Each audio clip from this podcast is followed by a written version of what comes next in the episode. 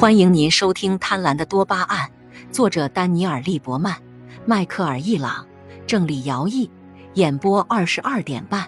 欢迎订阅《贪婪的多巴胺》第二章：永不停止的渴望。虽然吸毒者的欲望总是不会停止，但他们的大脑也逐渐失去了兴奋的能力，欲望回路的反应越来越小。以至于毒品对他们来说可能与盐水一般无二。帕特里克·肯尼迪是美国罗德岛州第一国会选区众议员，也是已故马萨诸塞州参议员特德·肯尼迪的儿子。他对毒品的刺激作用会逐渐减弱的现象就有切身体会。他可以说是美国脑科学研究和改善心理健康服务的最重要的倡导者。他自己也在与上瘾和精神疾病做斗争。在半夜开车撞上了美国国会大厦的路障后，他当众承认了自己的问题。在与莱斯利·斯塔尔的六十分钟访谈中，他谈到了自己为什么即使从中得不到快乐了，也要使用毒品。没有聚会，没有享受，吸毒只是为了减轻疼痛。人们误以为你会享受极度的快乐。但其实你只是不想跌入谷底。正因如此，虽然吸毒者使用再多的可卡因或海洛因、酒精、大麻，也不再感到兴奋，但他们还是停不下来。还记得面包店里美味的法式牛角包和咖啡给你的惊喜吗？你原本走在路上什么也没期待，好事就出现了。你的多巴胺系统开始行动，你对未来的预测是错误的。奖赏预测误差带来了多巴胺的激增。自那之后，你每天都去那家面包店。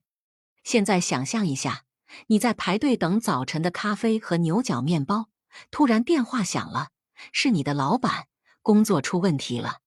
不管你在做什么，他说马上去办公室一趟。假如你是一个有责任心的人，你就会立刻离开面包店，心中感到愤恨，像失去了什么。在一个星期六的晚上，一个上瘾者的大脑期待着像往常的星期六晚上一样来一顿可卡因大餐，但他一无所获。就像没有吃到牛角面包的上班族一样，没有了毒品的瘾君子也会感到愤恨和若有所失。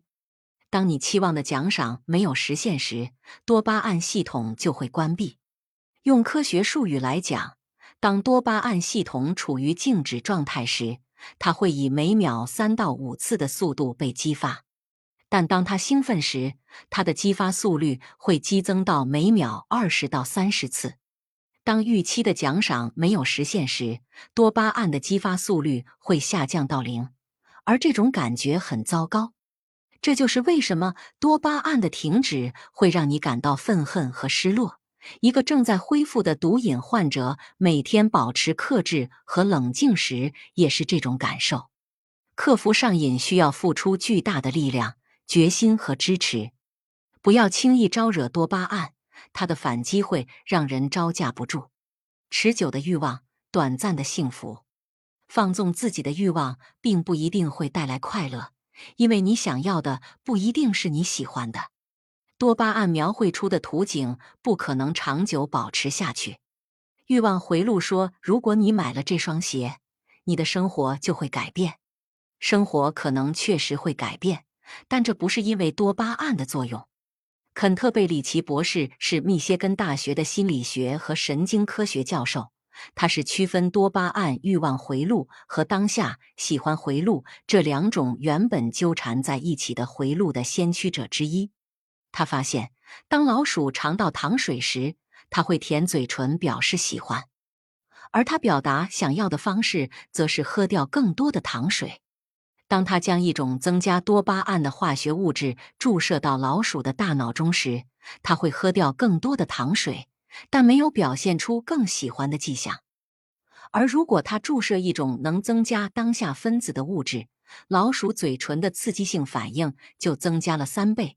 突然间，糖水就变得更加美味了。贝里奇博士在接受《经济学人》采访时指出，多巴胺欲望系统在大脑中具有强大的影响力，而喜欢回路则又小又脆弱，很难触发。两者之间的区别在于，生活中强烈的愉悦比强烈的欲望更罕见，也更短暂。喜欢涉及的大脑回路与欲望回路不同，并使用当下化学物质来发送信息，而不是多巴胺。特别是喜欢依赖的化学物质与促进陪伴式爱情的长期满足相同，它们是内啡肽和内源性大麻素。海洛因和奥施康定等阿片类药物是目前最容易上瘾的药物之一，正是因为它们同时扰乱了欲望回路和喜欢回路，多巴胺和内啡肽分别在其中起作用。大麻也同样如此，它与两个回路相互作用，刺激多巴胺和内源性大麻素系统。这种双重效应导致了不寻常的结果。多巴胺的增加会让人热情参与自己原本认为不重要的事物，例如，有报道称，一些吸大麻的人会站在水池前，看着水龙头不断的滴水，这一平平无奇的景象让他们看得十分着迷。当吸食大麻的人迷失在自己的思想中，漫无目的地在自己创造的想象世界中遨游时，多巴胺的增强效应也就变得更明显。但在某些情况下，大麻也会抑制多巴胺，模仿当下分子的作用。这种情况下，通常与渴望和动机有关的活动，如工作、学习或洗澡，看起来就不那么重要了。